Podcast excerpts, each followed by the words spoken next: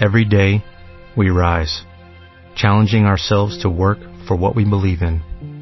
At U.S. Border Patrol, protecting our borders is more than a job. It's a calling. Agents answer the call, working together to keep our country and communities safe. If you are ready for a new mission, join U.S. Border Patrol and go beyond. Learn more at cbp.gov/careers.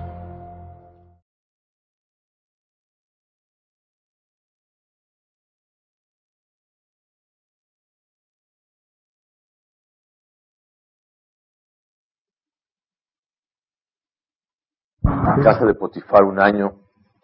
Después estuvo en la cárcel 10 años. Después fue castigado y otros dos años más. Y después se hizo rey y estuvo siete años en años de abundancia y dos años de hambre. Y ahí fue cuando se encontró con su padre. 22 años en total. La pregunta es, ¿por qué Yosef nunca le mandó avisar a su padre que estaba vivo? No puede ser. Yosef, siendo un hombre que tanto cariño y respeto le tiene a su padre, hace Shalom hace sufrir a su padre y el papá cree que falleció su hijo. ¡Qué desgracia tan grande! ¿Cómo Akadosh Baruj no castigó a Yosef por haber hecho sufrir a Jacob, su padre, sin ningún motivo? Si él ya apareció vivo y Baruch Hashem está en Mitzrayim, tiene que mandar una carta. Dice el Ramban que estaba a cuatro o cinco días de camino. Ve, avísale. Papá, estoy vivo. Mándale una carta, dile, estoy vivo, todo está perfecto.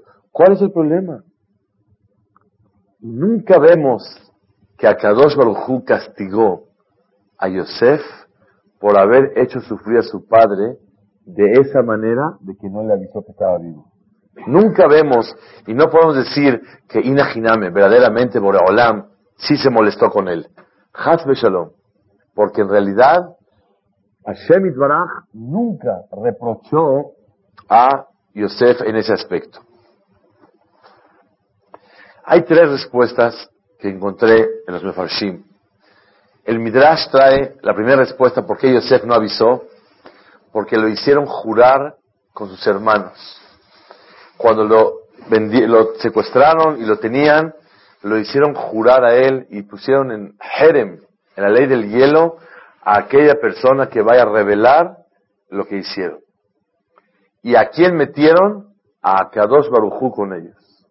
Hashem, Yosef y todos los hermanos, los que estaban ahí. Y nadie podía contar nada. Como lo hicieron jurar, por eso él no podía revelarle a su padre. Es la primera respuesta que trae el Midrash y el Dad de Kenim Baalea Tosafot. Segunda respuesta que trae el Dad de Kenim Baalea Tosafot. Si él hubiera mandado un mensajero a avisarle a su padre que él vive, automáticamente se iba a revelar todo el secreto que fue y cómo se dio y cómo esto. Fíjate, papá, que me secuestraron, me vendieron mis hermanos. Si hubiera sabido, y Barmenan hubieran llegado a un problema muy grave. ¿Cuál? Que los hermanos se escaparan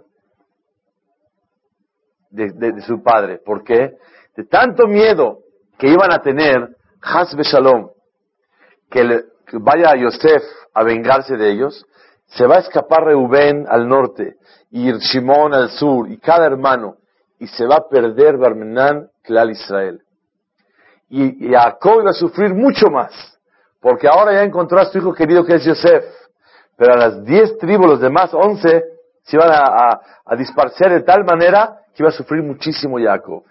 Por eso se abstuvo Yosef de revelar a su padre. Entonces la pregunta original es, ¿por qué Yosef nunca le avisó a su padre que él vivía? Avísale. Tu papá cree y siente que, se murió su hijo.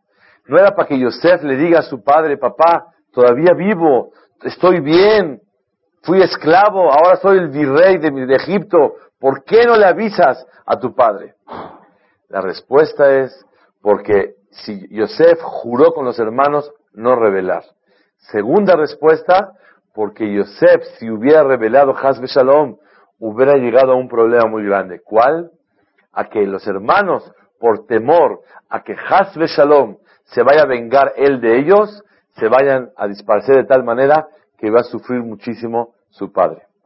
Tercera respuesta y última, y es lo que quiero hablar el día de hoy, Hashem, el tema se llama confiar en el director perfecto, que es Hashem Baraj. Dice el Ramban, ¿por qué verdaderamente Yosef no reveló? Porque él había soñado con sus padres, con sus hermanos. ¿Qué soñó? Que unas espigas se aposternaban a una espiga. ¿Y quién es la espiga? La de él. Y las demás espigas, que son ellos, se aposternan a la espiga de él. Ese fue el primer sueño. Segundo sueño, que once estrellas, el sol y la luna, se van a posternar a quién? A Yosef. Entonces, como él soñó y fue y le dijo a su papá, papá y hermanos, por favor, así es el pasuk, Shimuna halamti. Por favor, oigan el sueño que soñé. ¿Qué soñaste? Que había muchas espigas y estaba la mía y todas se aposternaron a la mía. Y soñé que había once estrellas y había el sol y la luna y se aposternaron a mí. Por favor, escuchen mi sueño. Así Yosef va y dice. Como él soñó eso, él quería que se llevara a cabo los sueños que él soñó hace 22 años. Y como él, él, soñó eso, si él hubiera mandado una carta, ya vienen todos juntos. O viene el papá solo, y ellos no vienen. ¿Y dónde se va a cumplir el sueño que él soñó de que se van a posternar las espigas, el sol, la luna y las estrellas a él? No existe. No hay manera de que se lleve a cabo. Pero de esa manera que ellos llegaron primero los hermanos y se aposternaron, se cumplió el primer sueño. Cuando llegaron todos los hermanos, los once, y llegó la luna y las estrellas, que la luna es la mamá Bilha, o sea, no, era Rahel, sino Bilha, y Jacob era el sol, entonces se cumplieron los sueños. Por eso Yosef no le contó a su padre que él vivía. ¿Quién dice eso? Ramban. Entonces vemos que él para cumplir estos sueños no le dijo nada a su padre. Y si no fuera porque él tenía la justificación de cumplir los sueños, Boreolam lo tenía que haber castigado por el pecado tan grande de hacer sufrir a su padre y no avisarle que está vivo. ¿Cuál es la pregunta? ¿Perdón? ¿Y qué importan los sueños? ¿Dónde está escrito que hay mitzvah de cumplir los sueños? ¿Y los sueños de qué sirven? Como si fuera que hay una gran mitzvah cumplir los sueños. ¿Qué es esto? ¿Qué significa que Yosef, gracias a que soñó y que tiene que cumplir los sueños, por eso no le avisó a su padre para que se cumplan los sueños? Y si no se cumplen, ¿qué pasa? ¿Y estos sueños de qué sirvieron lo que soñó Yosef? ¿Qué sentido tiene que Yosef, para le cayeme halomot, para cumplir los sueños? ¿Qué significa todo este mensaje de los sueños? Y más todavía, se entiende que Boreolam estuvo de acuerdo con Yosef, porque gracias a que él, su intención fue cumplir los sueños, por eso no lo castigaron por haber hecho subir a su padre y no avisarle. ¿Qué significa esto? Esa es la pregunta central de la clase de hoy. ¿Qué significa el cumplir los sueños que él soñó? como dice el dicho, para soñar hay que dormir, pero para realizar los sueños no se duerme. Hay que luchar y luchar para poder hacerlos. Él tuvo que luchar para realizar sus sueños. ¿Qué, qué pasa? ¿Qué sueños son esos? Voy a hacer, Baraj, varias preguntas y después vamos a tratar de contestar todas con el favor de Hashem para poder entender el tema que queremos hablar el día de hoy. Pregunta número uno fue, ¿qué significa cumplir los sueños? Pregunta número dos. Está escrito que al principio cuando él dijo, por favor escuchen mis sueños, ¿qué le dijo?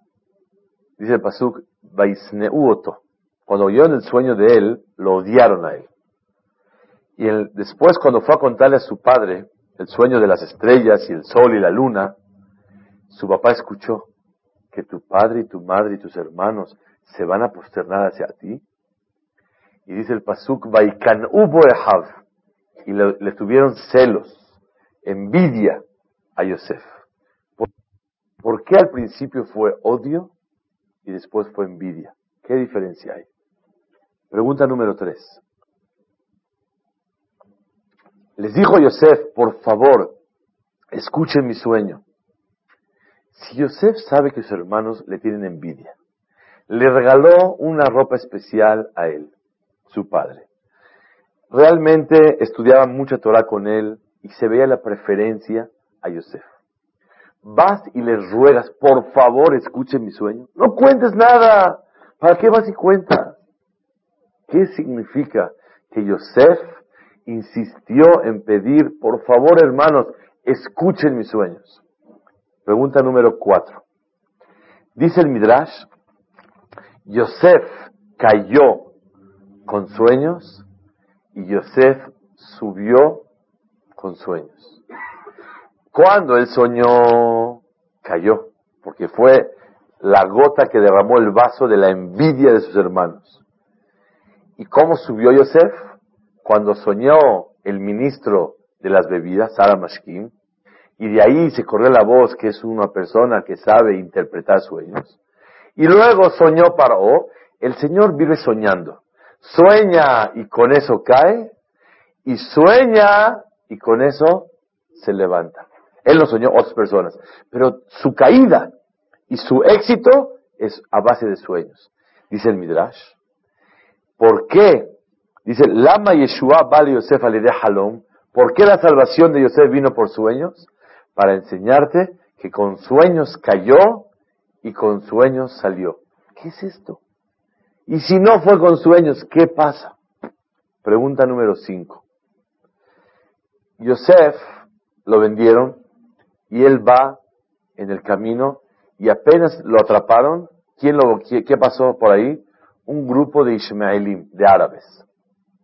Y estos Ishmaelim vendían, como dice el Pasuk, Nejot Balot. Eran tipo de aromas y perfumes muy especiales. Pregunta el Midrash, ¿por qué? Si los árabes no venden perfume, venden chapopote, venden gasolina, venden olores, cosas que huelen muy feo. ¿Por qué justo aquí vendieron perfumes? Si normalmente los árabes no venden. Dice el Midrash, para enseñarte que el pago tan grande de los tzadikim, que Hashem no quiso que Yosef vaya secuestrado y oliendo feo. Ah, por lo menos va oliendo rico, secuestrado, pero va oliendo sabroso. Digan ustedes, ¿y de qué importa? ¿De qué sirve? ¿Qué hueles cuando uno está secuestrado? Está bien, ¿cómo acabó? Bajo un camino, un paso. O sea, es tan especial que la Torah tuvo que escribir y por ahora hizo ese milagro para que ese tzaddik huela bien? Primera respuesta, está bien, es un una buena recompensa a un tzaddik. Pero se ve un mensaje más profundo. ¿Qué significa que huela bonito? Pregunta número 6.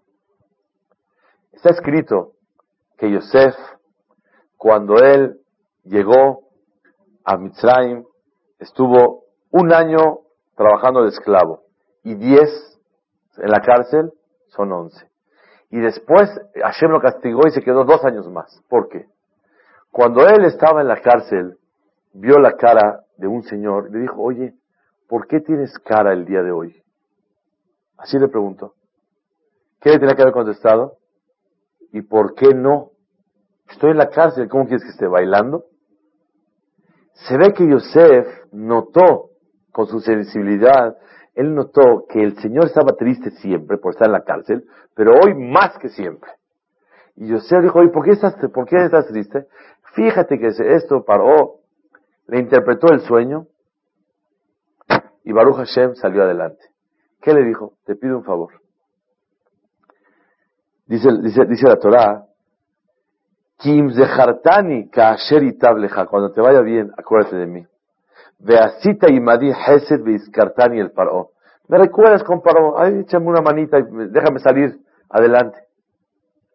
Dice la Torah, el Midrash, que Akadosh Baruchú hizo que se olvidara ese señor. Él intentaba acordarse y Hashem lo, olvidaba. Vaishkaheu. Y el Salamashkim, este ministro, nunca lo pudo salvar. Hasta después de dos años. ¿Y por qué Hashem lo castigó?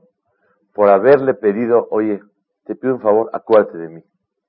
Yosef no confió en Hashem, confió en los seres humanos. Y por haber pedidole un favor a una persona, Borobalam lo castigó. Yo les hago una pregunta. No es correcto un esfuerzo humano. Todo es de Hashem. Pero ¿qué de malo tiene que una persona le diga al otro, oye, si sales, por favor, échame la mano. Ayúdame para poder salir adelante. ¿Cómo puede ser que Yosef haya sido castigado por Akadosh Baruj por mencionarle al ministro de las bebidas, por favor, ahí te encargo, acuérdate de mí. Más todavía, Jacob, su padre, cuando él tenía que luchar con Esab, ¿de qué manera luchó con él? Luchó, dice la Torah, se preparó con regalos con guerra y con tefilá. Entonces sí se preparó, mandó regalos, se preparó para guerrear con él. Entonces sí hizo ishtadlut, sí hizo esfuerzo. ¿Por qué no mejor se puso a rezar y que Hashem lo ayude? Quiere decir que ayúdate, que Dios te ayudará. Entonces no se vale decir, oye, no hagas ningún esfuerzo. Y a Kadosh Baruj castiga a Yosef. ¿Cómo es posible? Está clara la pregunta. Pregunta número siete. Les va a dar tiempo de escuchar la respuesta. Es una para todas. Pregunta número 7. Cuando Yosef se revela a sus hermanos, le dice a sus hermanos, hola, yo soy Yosef, yo soy el que me vendieron, pero no se pongan tristes. La primera pregunta, la, primera pregunta es, ¿de qué se van a poner tristes? Si llevo 22 años anhelando ver a mi hermano, triste, estoy feliz de la vida les quiso decir, no se pongan tristes. Dice el Midrash, la verdad, ustedes no hicieron ningún error. Ustedes no me vendieron. Elohim, lo atem Ustedes no me mandaron aquí. A Elohim shelahani, Akadosh Baruchu me mandó aquí. ¿De qué se preocupa? No se mortifiquen. Ustedes fueron mensajeros de Akadosh Baruchu para mandarme aquí, para yo mantener y dirigir todo el país. ¿Cuál es el problema? No sufran ustedes. Dice el Midrash que les recordó los sueños y les dijo, ya ven, los sueños fueron para bien. No era un sueño mío, era un sueño de Akadosh Baruj era un mensaje de Hashem. Y ahí está la prueba que sí fui rey y aquí estoy. Es lo que les quiero decir. No se mortifiquen ustedes. Fue de Akadosh Baruj los sueños. Un aviso, sí. No se mortifiquen. Así trae el Midrash. La pregunta es, ¿es para que les reclamara ahorita y les echen cara lo que pasó? Ya, están sus hermanos, te diste beso con ellos. ¿Para qué les mencionas que es de Hashem y no es de Hashem? Ya, tema cerrado. ¿Para qué otra vez abre la herida Yosef en su primer encuentro con sus hermanos? Pregunta número 8.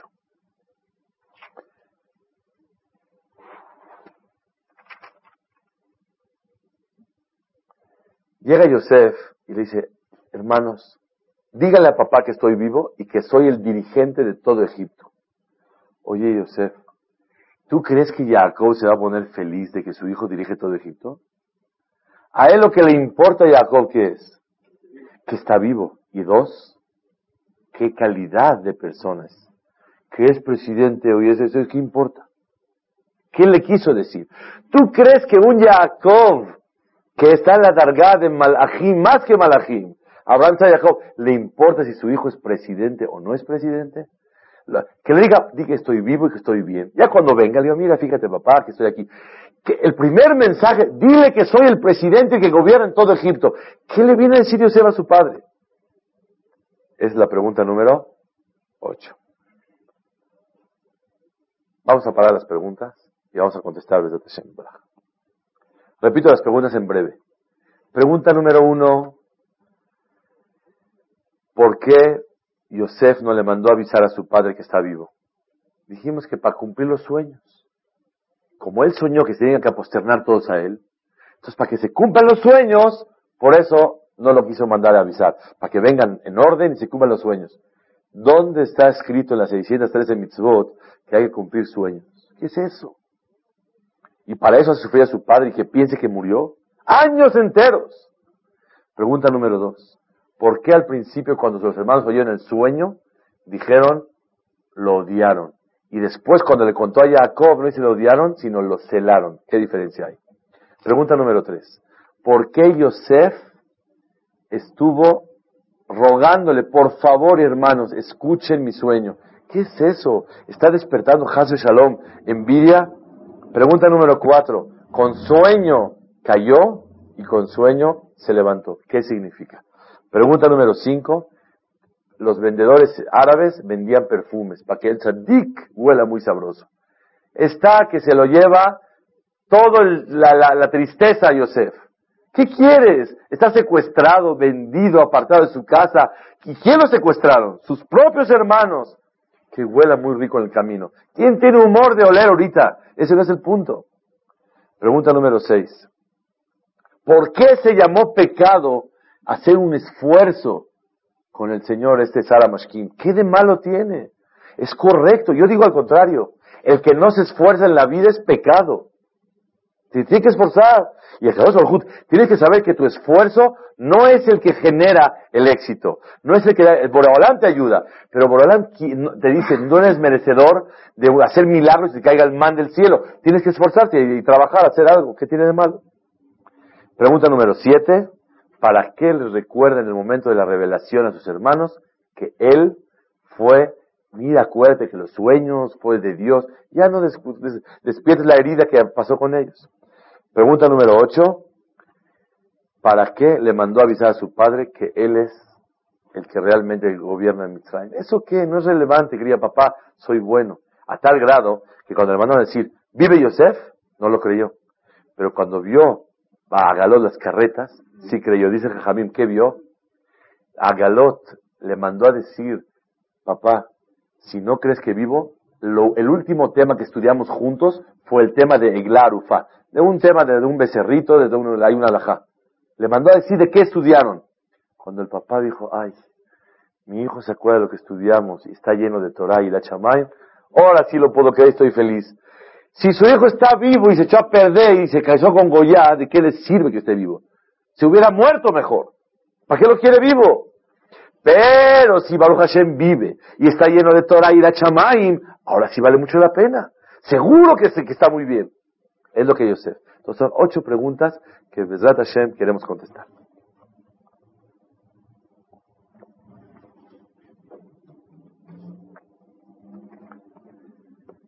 Aquí hay un punto muy interesante. Permítanos más aumentar una novena más. Una pregunta novena, una más. ¿Me autorizan? Jacob Caviajol se equivoca y le da más a un hijo que al otro. ¿Cómo puede ser? ¿Cómo puede ser? ¿Cómo puede ser que el hombre que es ejemplar cometió esa falta de diferenciar entre los hijos? No puede ser. Y pregunta número 10 y última. ¿Por qué los hermanos tan tzadikim y geonim no hay, ¿Conocen al jajam más grande de la generación? Ese jajam no le llega a Rabbi Akiva ni al Jafetz Haim. Y el Jafetz Haim no le llega al Gaón de Vilna. Y el Gaón de Vilna no le llega al Ramban. Y el Ramban no llega a Rabseadia Gaón. Y Rabseadia Gaón no llega a Abaye, a Rabbi Yohanan y a Rabashe. Y Rabashe no le llega a Hilel y a Shammai. No le llegan. Hilel y Shammai no le llegan a Shemuel al Naví y a Yoshua bin Nun. Yoshua bin Nun no le llega a la dargá de Moshe Rabbenu, a Harona Cohen. Y a Aarón a Cohen no le llega a Reubén, Shimón, Levi, Yehudá y Zahar. ¿Oyeron quién están hablando? Todavía les dijo Yosef cuando se los secuestró. Ya se iban felices, ya, ahora Hashem soy Yosef. Al dicen Hazal. No se pongan a estudiar muy profundo en el camino y pierdan tiempo, ya los conozco. Rapidito para avisarle a papá. ¿Quién va a estudiar en el camino y quién va a estudiar profundo? Hay mucho lo que platicar ahorita. ¿Cómo vamos a acabar ahorita cuatro o cinco días analizar cómo yo sé y qué pasó? ¿Quién va a estudiar ahorita y concentrarse y perderse en el camino y perder el tiempo? ¿Quién lo va a hacer? Shifte Israel. ¿Cómo Shifte Israel vendieron, hicieron? ¿Cómo está eso? Esas son las diez preguntas del tema de hoy. La respuesta es una, para todas.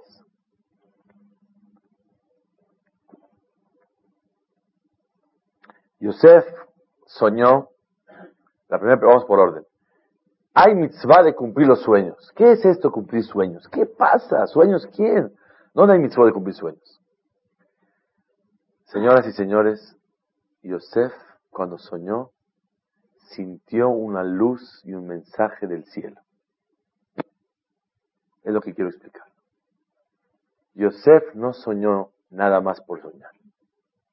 Y por eso los hermanos al principio lo odiaron, porque el que sueña es porque piensa en eso. Si alguien soñó algo de noche es porque pensó algo relacionado. Así es. Sueña lo que piensa la persona. Ah, donde estás soñando que nos vamos a posternar a ti. O sea que te crees más que nosotros. Por eso dice el Pasuk, Vaisneuto, y lo odiaron. ¿Qué te crees superior a nosotros? Pero cuando vieron que el Padre interpretó perfectamente bien, cuando uno sueña y un Jacob lo interpreta de esa manera, es que así va a ser. Y entonces a ellos ya no tuvieron odio. Nada más lo celaron y tuvieron envidia de él. Ahí viene el rey, este va a ser el mero mero. Pero odio ya no es. Cuando no sabían que el papá estaba de acuerdo con la interpretación del sueño, Dice el Pasuk, lo odiaron. Oye, ¿qué te crees tú superior a nosotros? Pero cuando ya el papá interpretó, ya no dice lo odiaron, dice lo celaron, lo envidiaron. ¿Por qué Yosef quería cumplir los sueños y del cielo estuvieron de acuerdo con él? Escuchen por qué. Porque Yosef Atzadik, él cuando vio ese sueño, claramente sintió un mensaje del cielo y no un sueño nada más un aspecto y un nivel, una categoría de Ruach HaKodesh, una visión espiritual que vio un mensaje de Kadosh Baruj sobre él. Entonces, cuando él vio ese mensaje, fue y le contó a sus hermanitos, yo voy a ser el rey, se van a posternar a mí. ¿Para qué vas? Preguntamos. La respuesta, ¿para qué vas? Contesta el Orahai Kadosh, porque les quiso decir, hermanos, yo no tengo nada en contra de ustedes ni me creo superior. Créanmelo, que del cielo me quieren coronar a mí. ¿Saben por qué papá se equivocó? No se equivocó. A Kadosh Barujú le metió en la mente darme a mí preferencia para que para prepararme como yo si fuera el Melech, como un rey. Mi papá me metió esto a mí, créanmelo, papá lo que me dio a mí es porque me está preparando para un sentimiento de reinado, de ser eh, dirigente, una, una situación muy especial. Es del cielo. La prueba está que soñé eso. No es mala intención y mala fe de mi parte. Para eso Yosef vino a rogarle a sus hermanos que por favor le escucharan. Preguntamos, ¿cómo puede ser que los hermanos se atrevieron a venderlo? ¿Saben cuál es la respuesta? Cuando hay un perfecto director que maneja el mundo, no hay preguntas. ¿Por qué no hay preguntas? Porque cuando una persona entiende que Hashem Baraj maneja el mundo, hasta las preguntas más raras no tengo respuestas, pero no tengo preguntas. Dijo una persona, un dicho hermoso, el que está lejos de la Torah le cuesta mucho trabajo, muchísimo, entender que todo es de Hashem.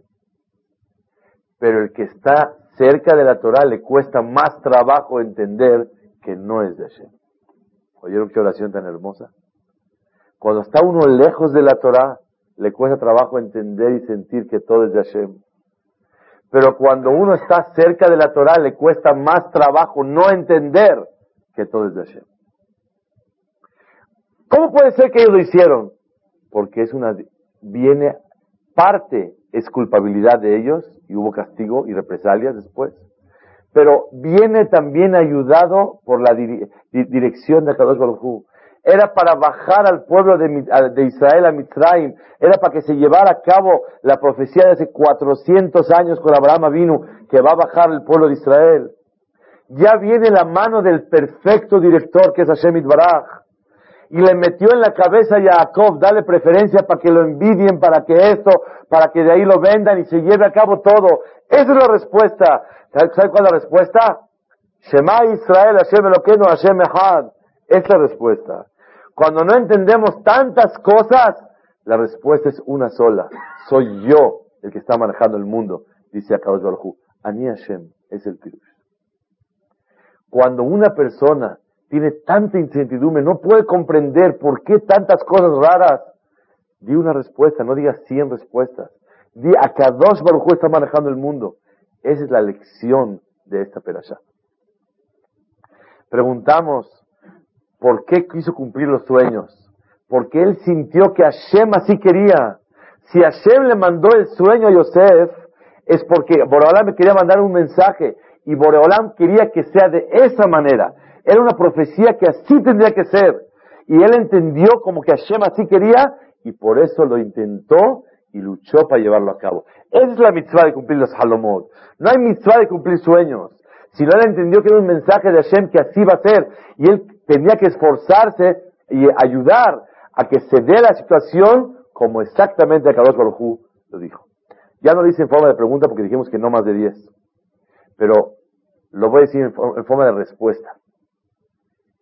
¿Por qué Yosef tuvo tanto éxito en la vida? Tanto. Lo que hacía se hacía oro. Siempre estaba animado, siempre estaba contento, está en la cárcel y le dice, oye, ¿por qué traes wuch? ¿Por, ¿Por qué traes cara hoy? Oye, ¿qué cara quieres que tenga? Estoy deprimido, estoy en la cárcel. ¿Cuál es la respuesta? Yosef, una persona que está animado, sabe ver el semblante de los demás, el rostro, ¿por qué estás triste? Pero uno que está súper, súper triste, deprimido, ahogado, no tiene el humor para, oye, ¿por qué tienes cara? No me importa por qué tienes, porque yo también tengo. Los dos tenemos. Entonces no tienes humor para checar al otro. Yosef estaba animado, contento. A mí explícame, ¿cómo puede tener alegría un hombre, un joven que venía de la mejor familia de todo el planeta, que lo secuestraron sus propios hermanos, que lo vendieron y fue esclavo y está en la cárcel? ¿De dónde saca ánimo este hombre? ¿Y por qué todo lo que hacía tenía éxito? Porque Yosef vivía animado gracias a un sueño.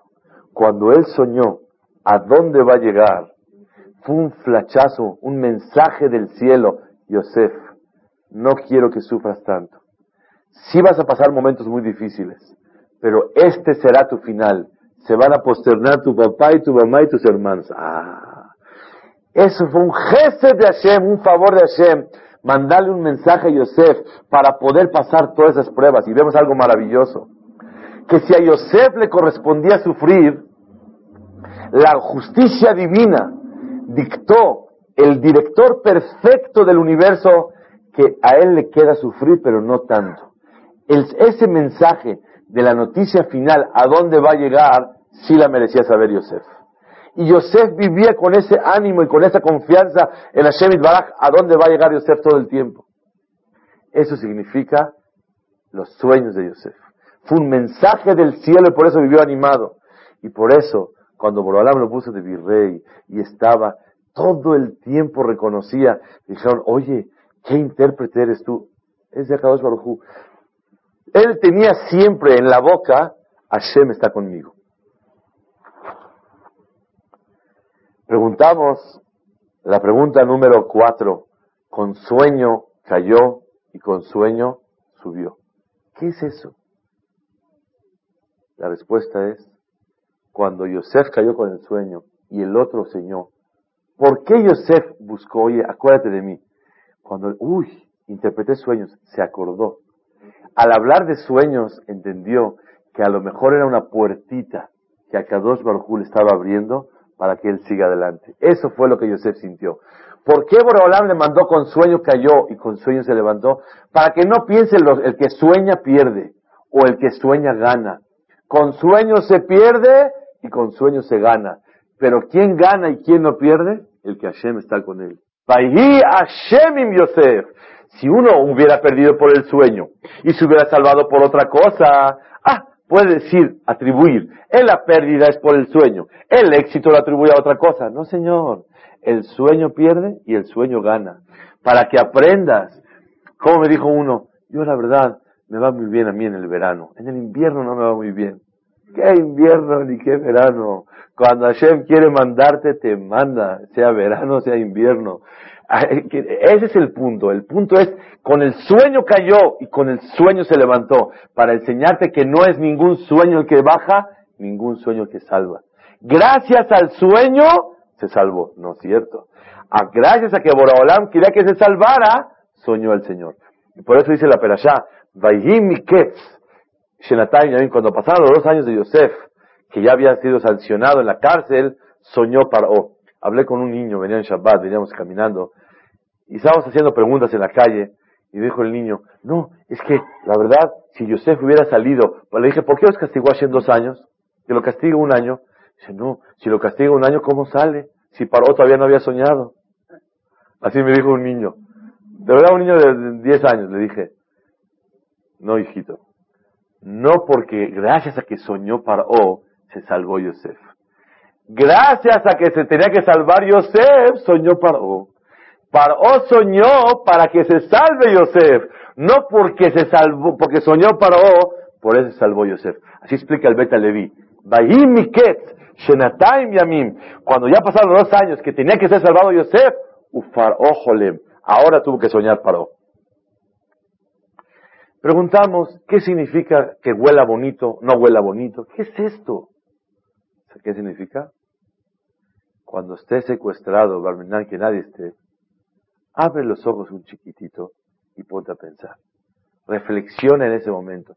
Si los árabes nunca venden perfumes, Manishtaná, que ahorita vendieron perfumes, abre los ojos y piensa, ay, a lo mejor Hashem quiere estar conmigo, a lo mejor Hashem quiere hacerme sentir bien el camino, es otro flachazo del cielo, estoy contigo, Yosef, yo te estoy llevando conmigo, no te preocupes. Esa es la shgaha, es la directriz de Akadosh Baruj El perfume no es nada relevante, el perfume es un mensaje que Akadosh Baruj manda todo con exactitud, todo perfecto, como la persona merece exactamente. Y para dar un, mensaje, Yosef, estoy contigo. Y vámonos a la prueba de Mitzrayim. Pregunta número 6. Dijimos, ¿para qué les mencionó a sus hermanos? Hermanos, me voy a las 7, después regresamos a las 6. ¿Para qué le dijo hermanos? Yo lo que soñé de verdad es que fue de Hashem. Ya no hablan de la herida. Al contrario, esa es la manera de sanar la herida. ¿Por qué? Hermanitos, ustedes no cometieron ningún daño. Es Hashem el que mandó todo. Créanme lo que el sueño no fue nada malo. Ustedes lo pensaron así. Fue de Hashem también que ustedes pensaron. ¿Saben quién me mandó aquí? A Kadosh La discusión era si era Hazbe Shalom mala personalidad de Yosef o era todo de Akadosh Baruj Pregunta número 8. Dijimos, ¿cómo puede ser que Yosef le mande, papá, yo soy el rey de Mitzrayim? ¿Eso qué le importa a Jacob? A él le importa un hombre justo, un hombre tzadik. ¿Cuál es la respuesta? La respuesta es que Yosef le quiere decir, papá, ¿quién que lo venden como esclavo, en pocos años se convierte él en ser el mero mero de Mitzrayim? Si me convertí es porque desde Akadosh Baruchu todo esto, papá. Todo fue Meet Hashem, todo fue de Hashem. Reconozco, ¿y qué le dijo a sus hermanos?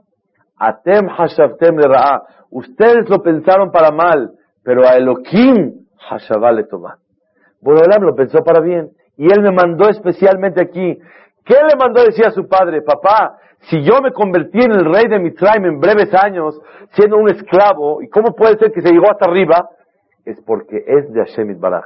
Es lo que le quiso mandar decir a su padre. ¿Cuál fue la pregunta nueve? ¿Quién me acuerda? La pregunta nueve fue, ¿cómo puede ser que Jacob se haya equivocado? ¿Qué contestamos? Jacob, de Hashem Baraj. Borará le metió en la cabeza cometer esa, esa actitud que no es la correcta de diferenciar en los hijos. Pregunta número 10. ¿Cómo puede ser que los Shevatim llegaron a eso? La respuesta es que viene de Shemit Baraj. Seguro que ellos cometieron un error, tuvieron una debilidad de envidia, pero no se podía haber culminado si Hashem no hubiera ayudado a que esto se desatara de esa manera para poder llegar a lo que pasó.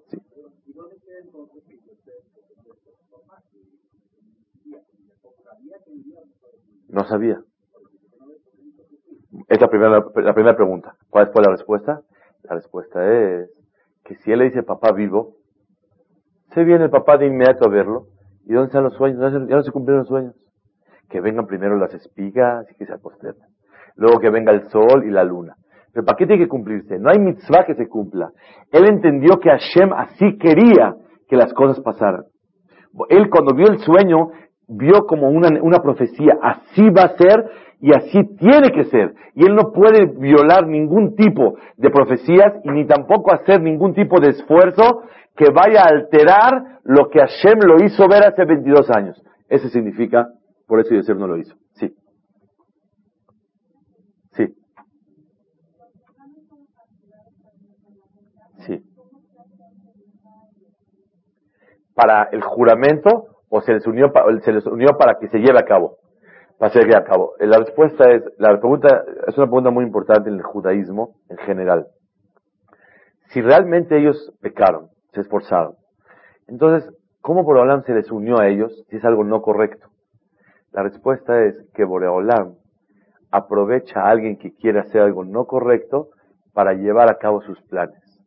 Cuando una persona mató, era famoso el tema, ¿no? A Rabin, ¿no? ¿Lo mataron? ¿Cómo puede ser que le quitaron la vida a alguien? La respuesta es que nadie puede tocar lo tuyo. Nadie puede quitar lo que te corresponde. Lo que te toca nadie lo toca. ¿Quién te lo va a tocar? Nadie. Pero, que hay un punto. Muy profundo. Cuando alguien quiere hacer el mal, quiere matar a alguien, a Kadosh Baruj le presenta al que ya le toca morir y lo mata. Así es la idea. Hay otras opiniones, pero no es el tema, y nunca me gusta tocar ese tema porque es muy, muy profundo y muy difícil. Y puede llegar a malos entendidos y nos vivimos con la emuná que todo es de Hashem. Pero, cuando Boreolam quiere que a alguien le roben dinero, aprovecha de quién quiere robar y le presenta al ladrón para que a él le pase y le robe. Cuando ellos tenían mala intención, Boreolam lo hizo, la mala intención de ellos se unió para algo que tendría que llevarse a cabo, que es que el pueblo de Israel bajara y que Jacob sufra por su hijo que se fue, y que baje Yosef y que gobierne, y que toda la historia de Israel manejada por el director perfecto, que es Hashem Baraj. ¿En quién debemos de confiar toda la vida? En la dirección de Hashem Baraj. Ahora voy a decir la última pregunta que fue la número 7, que es lo más, la lección más grande para nosotros. ¿Por qué Yosef se equivocó en hacer Ishtadlut. ¿Qué de malo tiene? Todas las, preguntas se contestan con una sola. Que él vivía con la emuná que todo es de Hashem. Y había una discusión si es de Hashem o es de la personalidad de Yosef. ¿Por qué Yosef se equivoca en decirle, oiga, recuérdeme por favor? Primera respuesta, vi escrito, y es muy sabido. Él le dijo doble. Por favor, me recuerdas cuando te vaya bien y me recuerdas con paro. Un momentito. Cuando tú te vienes a esforzar con una vez suficiente, al recalcarlo y reiterarlo doble, quiere decir que estás confiando más en la persona que en Hashem. Si es para esforzarse con Hashem, ¿por qué doble? Y por eso fue castigado dos años. Me preguntó uno de mis hijos, ¿y por qué dos años? Que lo castiguen uno solo. ¿Cuál es la respuesta? Cuando él repitió la segunda, dice que la primera tampoco estuvo bien. porque no confío en Boraholam, confío en la persona. Cuando una persona confía en el ser humano, Hasbe Shalom, pierde toda la ayuda de Hashem Baraj. La primera es válida, pero cuando tú dices, yo hago un esfuerzo porque no merezco un milagro, ahí te va mi esfuerzo, Hashem, ayúdame. Ahí está correcto. Pero cuando el esfuerzo es porque te crees tú muy abusado, muy pícaro, muy astuto, y crees que tú vas a lograr la salvación y, el éxito, ahí es el problema. Y Akadosh Baruj no puede tolerar que la persona confíe en el ser humano, sino en quién quiere que confíe, en el director perfecto que es Hashem Baraj. Otra respuesta es, muy especial, que hay dos caminos en el servicio de Hashem. Hay gente que es como Jacob y hay gente que es como Yosef. Escuchen bien. Jacob era un hombre de esfuerzo, de lucha. Y confiaba que Hashem se lo mandó, aunque no se hubiera esforzado. Pero él no se sentía apto para que a Kadosh Baruj lo ayudara sin tener que esforzarse. Ayúdate, que Dios te ayudará. Jacob se preparó para una guerra, mandó regalitos para tranquilizar al enemigo. Y él hizo esfuerzos humanos, pero él confiaba en que el que lo va a ayudar es a Kadosh Baruj Yosef era otro tipo.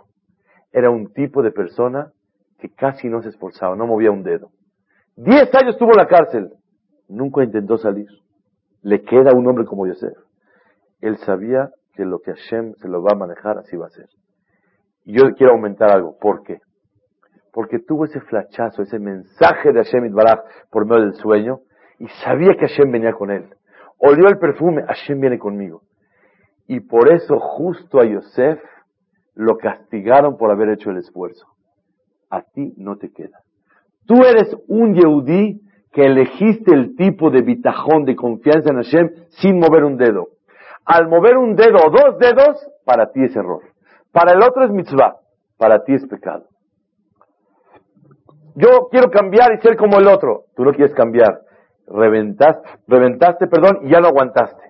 Como ya lo aguantaste, Hashem no te lo aguanta. Tú no puedes caer y decir, ya no aguanto, ya no aguanto la prueba. Si tú estás en un nivel tan grande de que confías en el Kadosh Baruj espérate y por te va a salvar. Pero con una persona como Jacob, que es otro nivel y quiere esforzarse, es válido. ¿Cuál es el camino correcto? Los dos. Hay gente que nos esforzamos y confiamos en que Hashem nos va a ayudar, y hay gente que plenamente sin mover un dedo lo va a hacer. Cuentan, hay un Hasid en Kelem, una ciudad en Europa. Se llamaba Rableib a Hasid Mikelem. Él estaba formado para subir al tren en la fila. Y llega de repente uno de los admirantes de él, le dice, Jajam, ¿no es cabot que usted esté esperando aquí en la fila? ¿Cómo puede ser? Si gusta, con mucho gusto. Nomás deme su dinero para comprar su boleto. Dice, la verdad es que no traigo dinero para comprar el boleto. Dice, Jajam, ¿qué hace usted en la fila? Dice, mira, el que quiere viajar, lo primero que tiene que hacer es meterse a la fila. Y Besat Hashem, Borolá me va a ayudar a ver de qué manera lo voy a poder pagar. Obviamente, ¿qué hizo este joven, este señor? Le pagó el boleto. ¿Se cumplió el bitajón o no se cumplió? Se cumplió. Pero a ver tú, para tener un México, ¿a dónde va? Voy al Medio Oriente, voy a traer un container.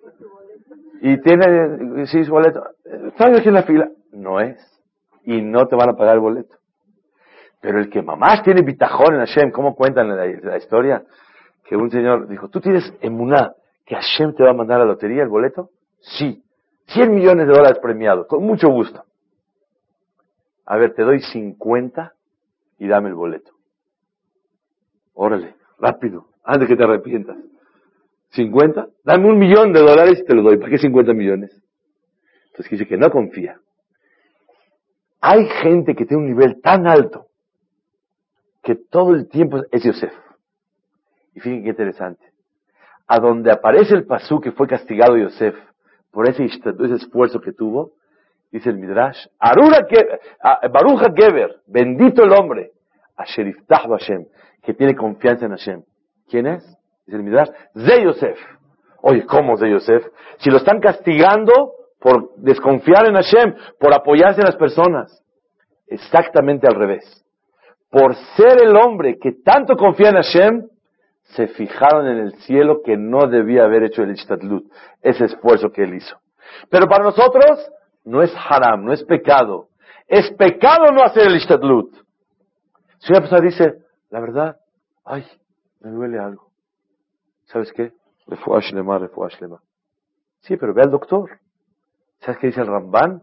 El Ramban dice en Perashat Vayhi, Male rofe, bebé tire Hashem. Una persona yere en verdadera no tiene que ver doctores. ¿Qué doctores? ¿Doctores de qué? Pura tefila Hashem Baraj. Pero la persona que hoy por hoy no tenga doctor es un pecador. Si el que no tiene seguro es un pecador. Barminal le sorprende la vida a la persona, de dónde puede llegar la persona a, ahogarse él y su enfermedad y todos juntos. Barminal, hoy por hoy, tener un seguro es un un esfuerzo obligatorio, es mitzvah tenerlo. Y en el tiempo de antes, no el que tiene seguro, el que va al doctor se llama pecador. Mal de rofe, bebé diré Hashem. Depende de qué nivel la persona viva. Hay ser como Jacob y hay ser como Yosef. El que está en el nivel tan grande como Yosef, para él fue pecado el ishtadlut, el esfuerzo. Pero hay gente que es diferente. Él tiene que esforzarse. Y Yosef tenía un bitajón tan grande, una ma'alá tan grande de ser un hombre tan eh, apoyarse en Borobalán todo el tiempo, confiaba en el director perfecto del mundo, que por eso Yosef, para él se consideró pecado ese Ishtadlut. Sí.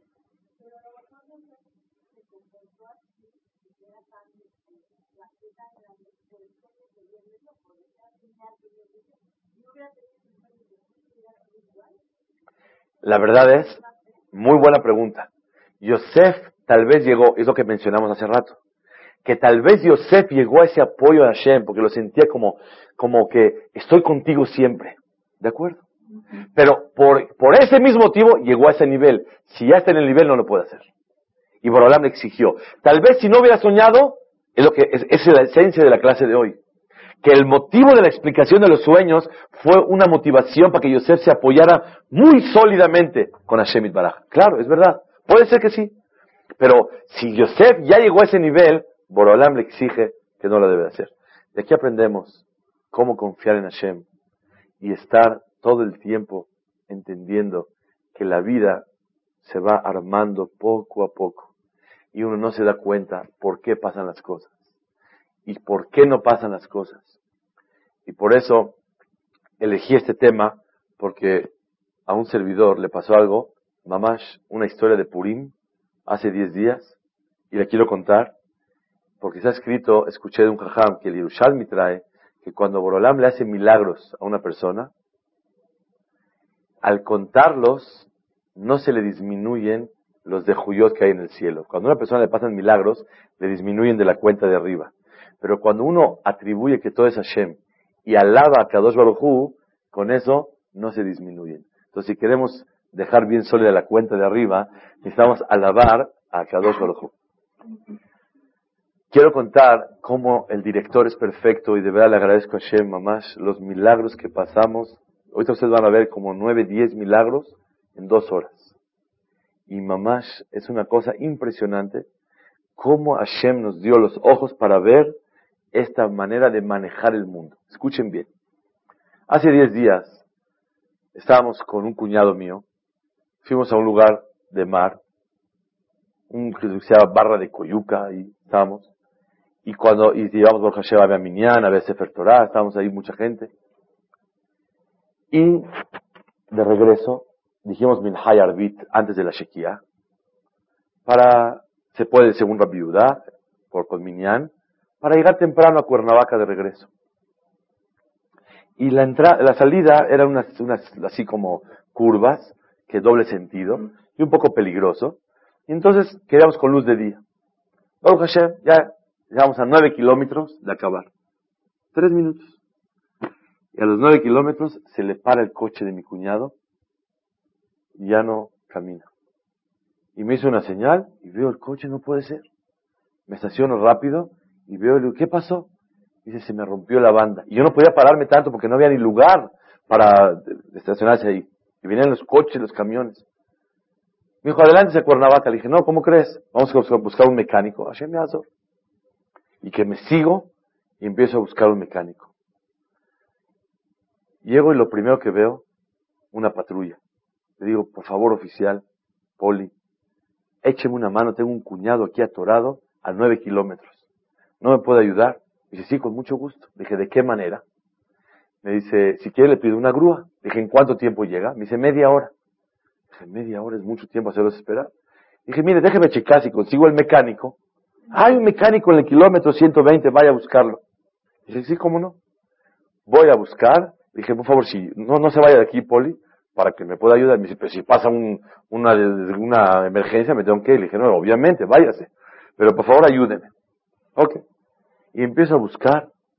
El policía estaba, mi cuñado estaba aquí, donde está el cuadro, y el policía estaba donde está la lámpara, ahí estaba ese lugar. Y yo empecé a caminar hacia este lado, todo el tiempo buscando mecánico, mecánico, y era 24 a las 8 de la noche. ¿A quién encuentro? Hablo con uno, veía que dice mecánico, y me contestaba, sí señor, ¿qué quiere con su botella? No, muchas gracias, nada. Y buscaba y buscaba, hasta que encontré tres lugares de mecánicos. Todos me dijeron que el bueno se llama el ratón. Ese es el bueno. Me dijo, así me dijeron varias palabras. Es un chavo, es un joven, pero ese es el que sabe. Dije, ¿dónde está el ratón? Me dijeron en el kilómetro fulano. Y llego a casa del ratón. Entro con el ratón y veo a un señor que está trabajando. Le dije, perdón, ¿usted es el ratón? Dijo, no, el ratón está comiendo. Dije, por favor, háblele, dígale que le hablo, porque me tengo una emergencia. Dice, está comiendo el ratón y no se le puede molestar ahorita. Dije, por favorcito. Dice, si quiere, baje usted. Dice, está bien. Pensé, dije, no, ¿cómo voy a dejar a mi familia en la carretera, oscuras? Ratón, ¿quién es el ratón? No puedo yo ahí bajar. Total, le digo, por favor, dígale. No. Regresé todo triste. No, después de una hora y pensando que la familia está ya atorada. Y yo, porque se le rompió la banda, estoy buscando la banda. Oiga, una, una, banda. No, banda, no mecánico, no nada. Y regreso a la gasolinera. Como recalco, mi cuñado está en el cuadro, y la patrulla estaba ahí, y la patrulla está en la lámpara, que es una gasolinera, y yo caminé para este lado. Son muy importantes los datos. Camino para este lado. Cuando ya camino para este lado, y regreso otra vez a donde está la patrulla, que es una gasolinera, y veo y la patrulla no está. dije, ay, no puede ser. Ahora, ¿cómo voy a conseguir la grúa? Entro a la gasolinera y Baruch Hashem había una tienda con luz, vendían paletas justo Nestlé de las que se pueden. Dije, niños, bájense a comprar una paleta, un refresco y a ver, vamos a ayudar, ¿qué vamos a hacer? Joven, ¿no me permite hablar por, teléfono para conseguir una grúa? Me dice, no tengo teléfono, señor. No puede ser. Y el celular estaba descargado, ¿cómo le hacemos? Entonces dije, no tiene, vi un teléfono que había ahí, ¿no vende una tarjeta? Sí, pero te la vendo a 35 y de 30. Le dije, con mucho gusto, déme la tarjeta. Meto el la tarjeta a hablar, a hablar, no sirve el teléfono. Dije, no puede ser. Volteo y ahí veo una señora que está al lado y me dicen que es la dueña de toda la gasolinera. Le dije, señora, si es tan amable ya porque busqué el directorio, ¿cuáles las grúas más, más cercas? Total, me dice, estas son a 15 minutos llega, hermanos Vázquez, no sé qué. Está bien, digo, señora, ¿me permite entrar a su casa a hablar por teléfono? Y que me azota la puerta en la cara. ¿Por qué? Porque desconfía de mí. Le dije, de veras soy gente buena, lo único que quiero es hablar a la grúa, señora. No me hizo caso, me dijo, si gusta, deme el directorio y yo hablo. Dije, está bien, hágalo usted.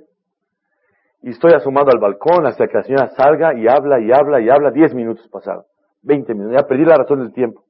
Y preocupado yo por los de allá. Y de repente me dice, ya está, señor la grúa, le va a cobrar 900 pesos.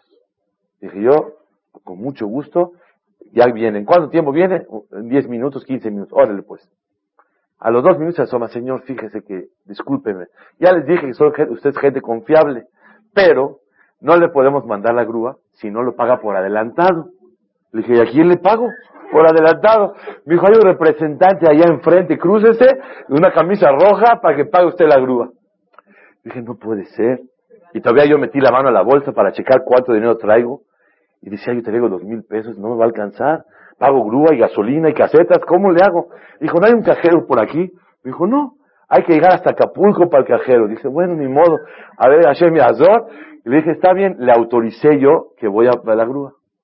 Y apenas voy caminando para ir a pagar la grúa.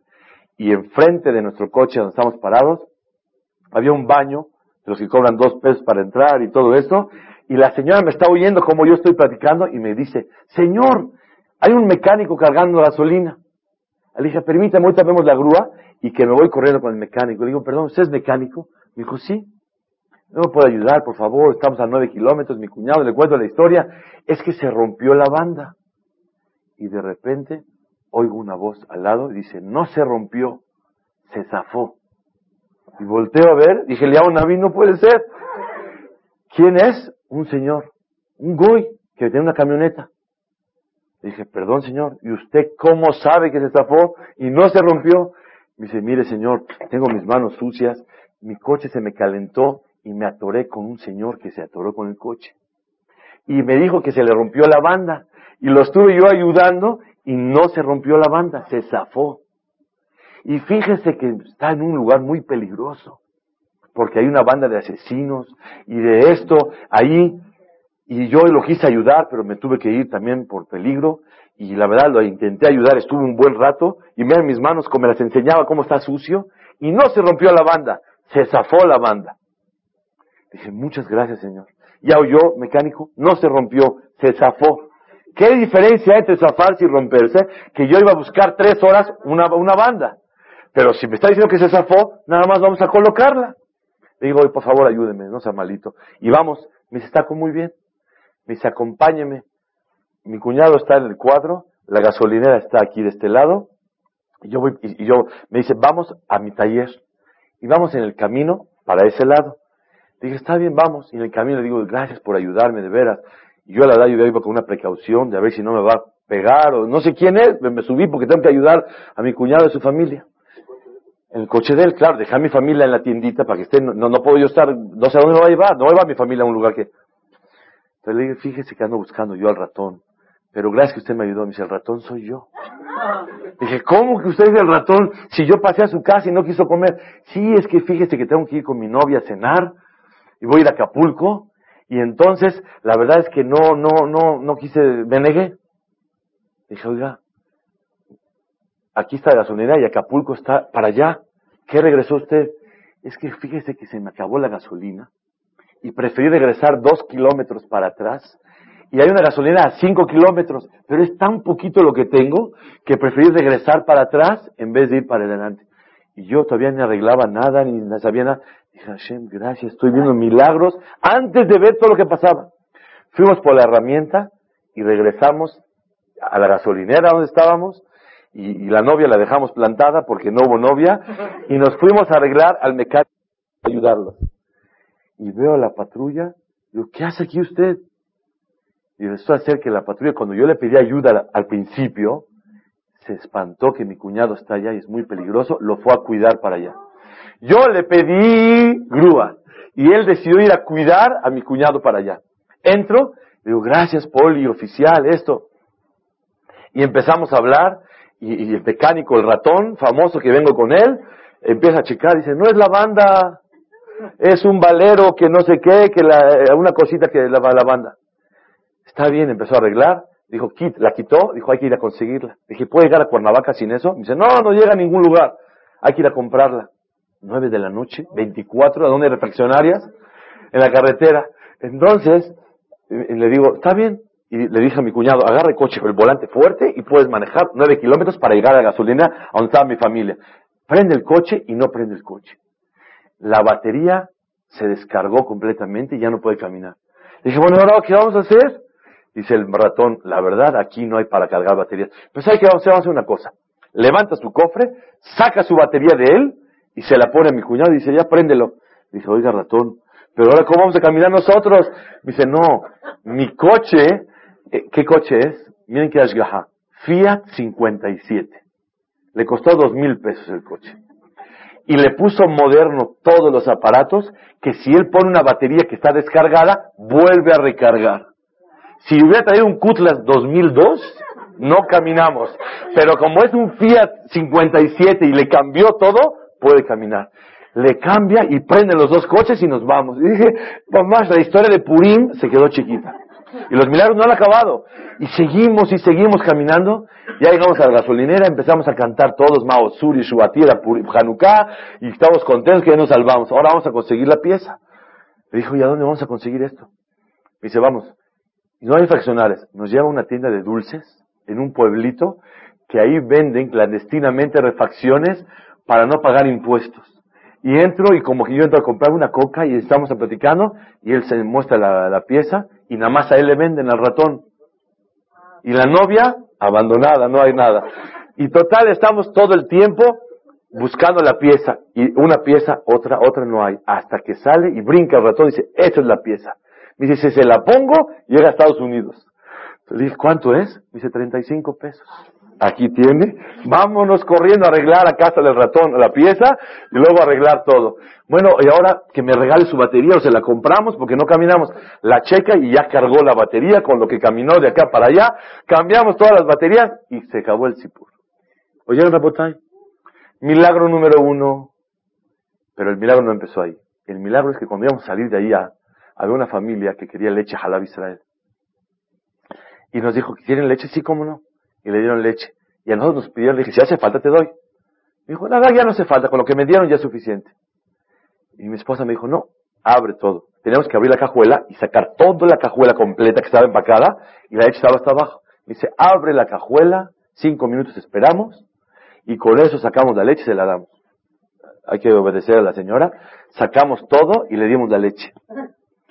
Y entonces, por esos cinco minutos que se tardó, encontramos a la patrulla, y encontramos al ratón y encontramos al de la otra camioneta y Hashem me mandó que el ratón compre un Fiat 57 y que pueda caminar y ni Simbe ni Flaot y que me encontré la otra voz que salió de León Naví que me dijo que no se rompió, se zafó y todos ni Simbe ni Flaot uno detrás del otro.